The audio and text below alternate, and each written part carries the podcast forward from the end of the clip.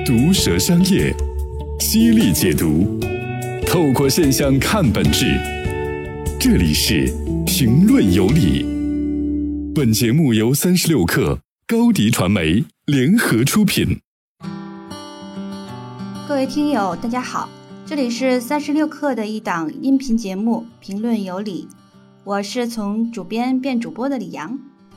苹果跨入手机业已经第十年了，它推出了一个纪念款，叫做 iPhone X，呃，同时也按顺序发布了 iPhone 八和八 Plus。他们提示我这个按照官方念法不应该读 X，应该读 Ten，但我觉得怪怪的。iPhone 八我们也不叫 Eight 呀，多麻烦呀。所以接下来我就都读 X 了哈。原来呢，Windows XP。那中国坊间也都叫 XP，相当于给了它一个昵称。iPhone 八基本上没啥可说的。华尔街日报用了一个词儿特逗，形容它是 middle child，就是呃你的中间的那个孩子，爹不亲娘不爱。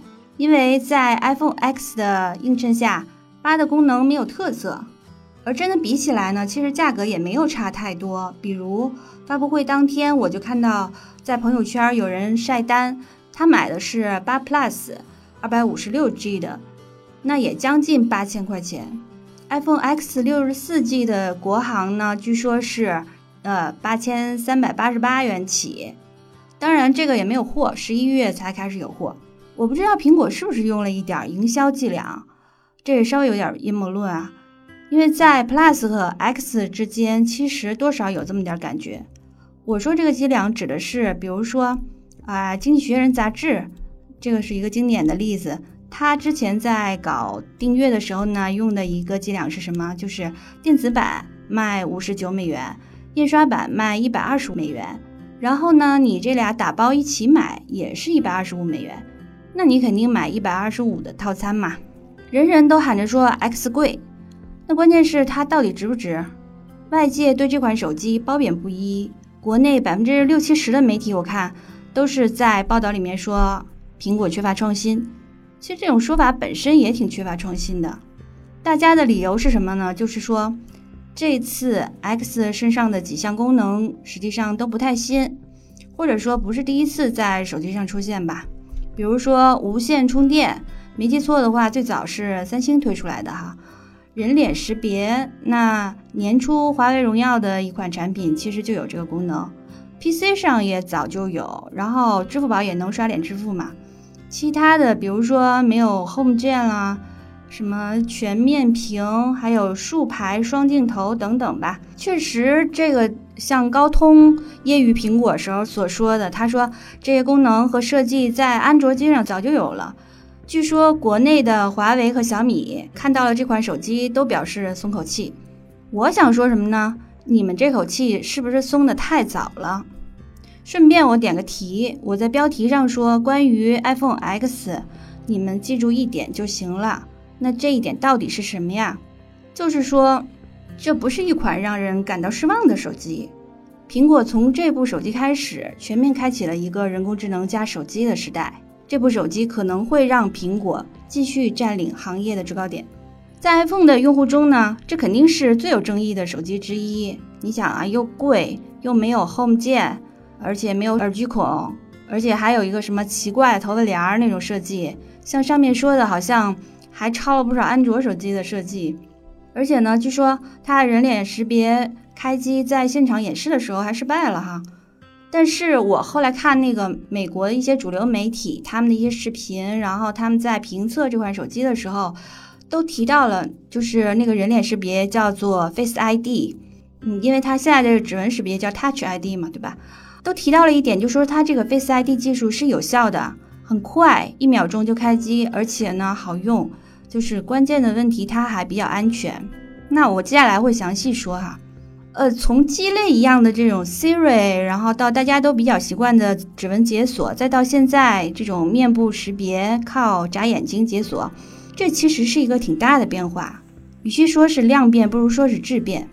这就像你有一个孩子，他在逐渐的长大，开始的时候，你认为它的智能只能够得上 smart，它能帮你做点事儿，对吧？比如说你用 Siri，你问一下天气啦，调戏一下啦，或者是通过 App 调用一下那个周边一些什么空调什么的这种冰箱、物联网的这些硬件啦，控制个灯泡什么的。所以最早几年的时候，我们其实就曾经下定义说，那个 iPhone 已经是一部机器人了。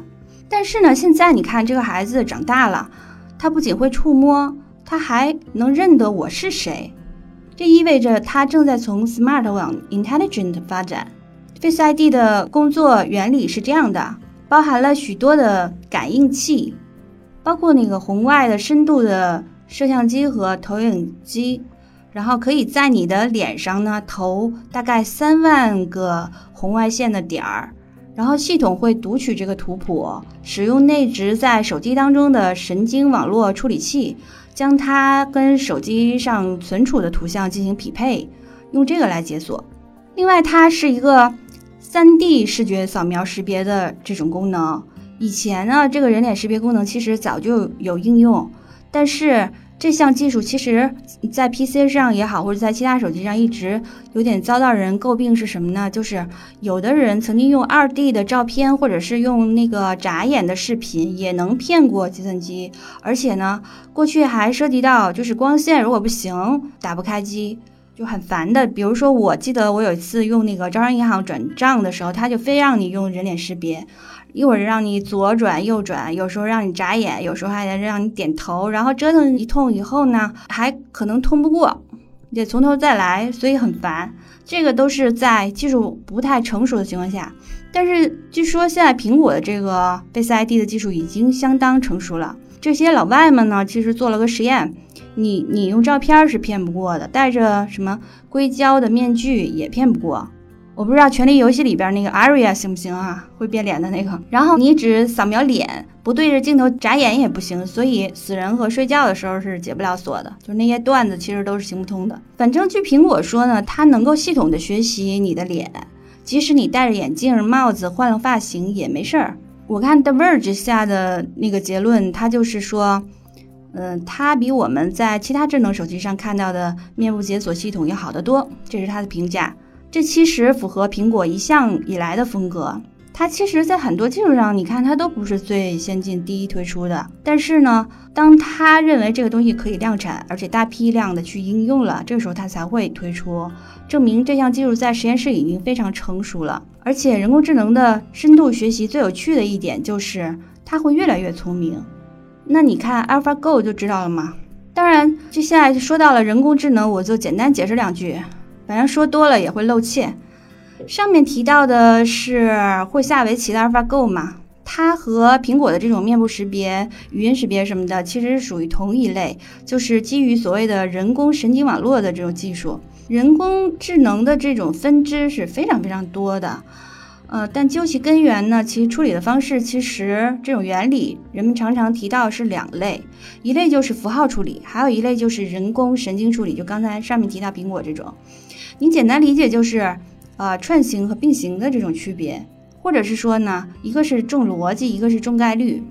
我知道你有点晕了，所以我来解释一下，其实一解释你就懂了。学过逻辑学的，你肯定是知道逻辑是怎么回事嘛。它的基础就是一套控制论，就是冯诺依曼的计算机那个结构里面是零和一，与或非门嘛，对吧？然后对应到人来说，它就像是说左脑，很理性，讲原则，这个是符号处理。然后人工神经处理为什么说是跟概率能挂上钩呢？因为它是从纯粹的随机性和完全无序的系统中产生的。它特别像人的右脑，管创造力，也就是当你不知道 A 是 A 的时候，你去挖掘潜力，有点形而上，就像是一个让人更像人的那一部分。所以，神经网络在一九八零年代，其实在美国就非常的受到媒体的追捧，因为记者都是喜欢自由和创造力嘛。这个就是刚刚说的那个概率的那部分。这也确实是挺有意思的，而且看到这几年呢，又有一个很大的突破，也就是现在大家都在说的深度学习，其实就是基于人工神经网络技术的。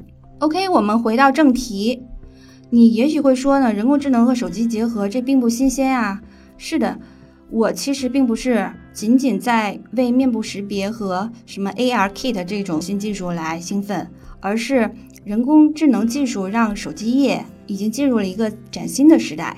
你看，我们每天这么频繁的使用手机，每天产生大量的数据，我们三十六氪还要写一篇，就是报道你的隐私处于很危险的境地，背后有一个产业链在做交易这么一个稿子。一个做 AI 的朋友呢，我跟他简单聊了一下，他说，手机里一个一个 App 越来越多。手机用户需要不断的在这些 app 之间来回的切换，面对一个一个像垂直的烟囱一样孤立的 app，那未来的互联网这个底层普遍的功能应该是什么样的？是否可以用一套更智能的系统，彻底的打破这些 app 的数据孤岛，让这些 app 以服务的形式围绕用户去运转，而不需要用户再去装几十个、上百个 app？让用户在不用的场景中频繁的切换 App。其实他的说的这些疑问，他说的这些就是华为当年的思考。苹果并不是唯一拥有这项技术的，华为的麒麟九七零系统芯片里边也投入了类似的神经处理单元。据说现在已经有很多中国手机公司也在想这方面的一些事情了。华为在今年初的时候推出了荣耀 Magic 手机。它也有面部识别功能，就是依靠华为自己的海思芯片来打通上面提到的，就是用户所有的数据这些问题。然后，如我们所见，华为和微信之间发生了很激烈的争执，当时都闹到工信部去了嘛。后来这事儿呢不了了之了。我是听一个知情人士他说，其实。荣耀的 Magic 呢，在华为内部只是一个实验性的产品，虽然也是像它自称的那样，就是说它是一个真正意义上的一个 Intelligence Phone，就是往那个方向在做，但是它离大量的量产还差的比较远，bug 比较多啊里边。所以我想说什么呢？就是华为你其实笑早了，你的技术看上去并不落后，但是你必须要小心你的对手了。提到的这一次争吵，并不是一个简单的争吵。腾讯华为表面上是在为用户数据的入口争吵，这也是事实啊。但他们其实是在为手机的未来谁来做主而争吵，为谁来引领下一代智能手机而争吵。数据是未来的石油，那谁不想占这口油井啊？现在苹果眼瞅着就要把这事儿做成，它肯定不满足于一个所谓的 Face ID 的。你一旦启用了基于生物识别功能的这种人工智能，你就会对它越来越依赖，而且你的各种隐私数据是没有办法从根本上得到保护，或者是说，你可以选择像特供一样，干脆就别用这些新鲜的功能了，你就直接用老的密码形式吧。但你肯定也会失去很多体验性嘛，对吧？但是，既然提到这种安全性，可能也需要再客观的提一下，就是截至目前为止呢，苹果肯定还是最安全的手机之一。就是通常手机业的人都知道自己就是有芯片的这种手机，它都通常比较安全。但安卓手机呢，普遍这种隐私保护做的就不太好。这个又要多解释一句，苹果用的技术呢，是在你的设备上面去做 AI 本地。然后是一种差异化的隐私，而那个大多数的手机公司，它其实是基于云在做这种 AI。那你可以分辨和揣摩一下这个在安全性上的差别吗？隐私和安全已经成了苹果的一大卖点，所以它卖那么贵嘛。但也有一些人就觉得它物有所值。截至目前为止，它似乎还没有对哪个政府妥协，对吧？但这也是因为它的商业模式其实就这样，因为苹果一年将近呃两千多亿美元的这种销售额当中，三分之二是来自国际市场的。那它对其中任何一个妥协，那就意味着其他的那些也会做出一些要求。但是未来怎么样，我们也不好说。作为一个怀疑论者，你始终得保持警惕。OK，让我们来总结一下，今天谈的有点长。呃，需要你记住的其实就一点，苹果可能正在把我们带向一个智能手机的新时代。这基于一套有逻辑的评论有理，并不是吹捧。感谢收听，下次节目再见。只是因为在人群中多看了你一眼，再也没能忘掉你容颜。梦想着偶然相见。从此我开始。